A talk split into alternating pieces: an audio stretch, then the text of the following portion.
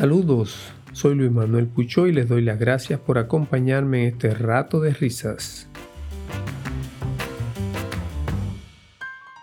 Levantemos el corazón, lo tenemos levantado hacia el Señor, responde la enfermera. Le dice el doctor, enfermera, compórtese, esta es una operación muy delicada. Disculpe, doctor, la costumbre. Mamá, mamá, no quiero ir a misa. Déjame quedar en casa, porfa.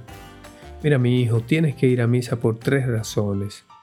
La primera porque es nuestra obligación como cristianos. La segunda porque en nuestra familia tenemos la costumbre de ir todos juntos a misa. Y la tercera, tú eres el cura.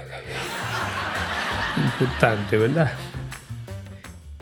La homilía del sacerdote estaba siendo larga y aburrida, de tal manera que uno de los feligreses se quedó dormido e incluso empezó a roncar.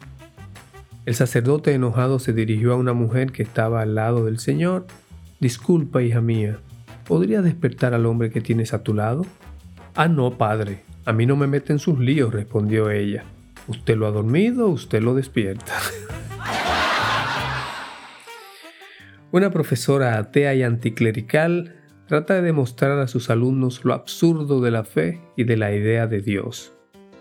A ver, ¿cuáles de ustedes son católicos?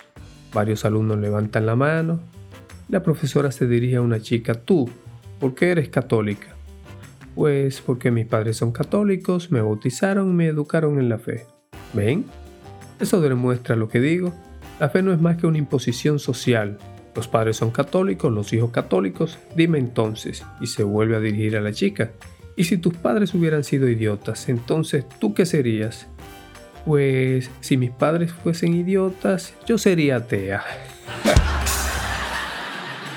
Un niño llega a la casa y le dice a su madre, Mamá, mamá, ¿me ayudas a buscar una hormiga para matarla? Pero hijo, ¿por qué quieres matar una hormiga? le pregunta la madre.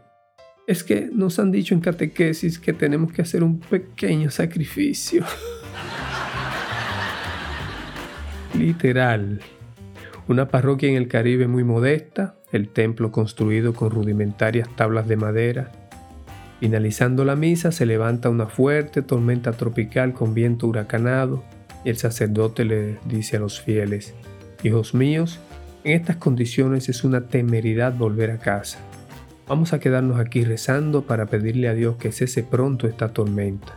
Empecemos. Padre nuestro y todos los asistentes comienzan, Padre nuestro que estás en el cielo el Ave María y todos, Dios te salve María, llena eres de gracia. En eso el Padre observa que el viento está levantando los tablones del techo y están a punto de caer sobre la gente y la gente y le grita las tablas y la gente comienza 2 por 2, 4, 2 por 3, 6, 2 por 4, 8. Obediente los parroquianos, ¿verdad?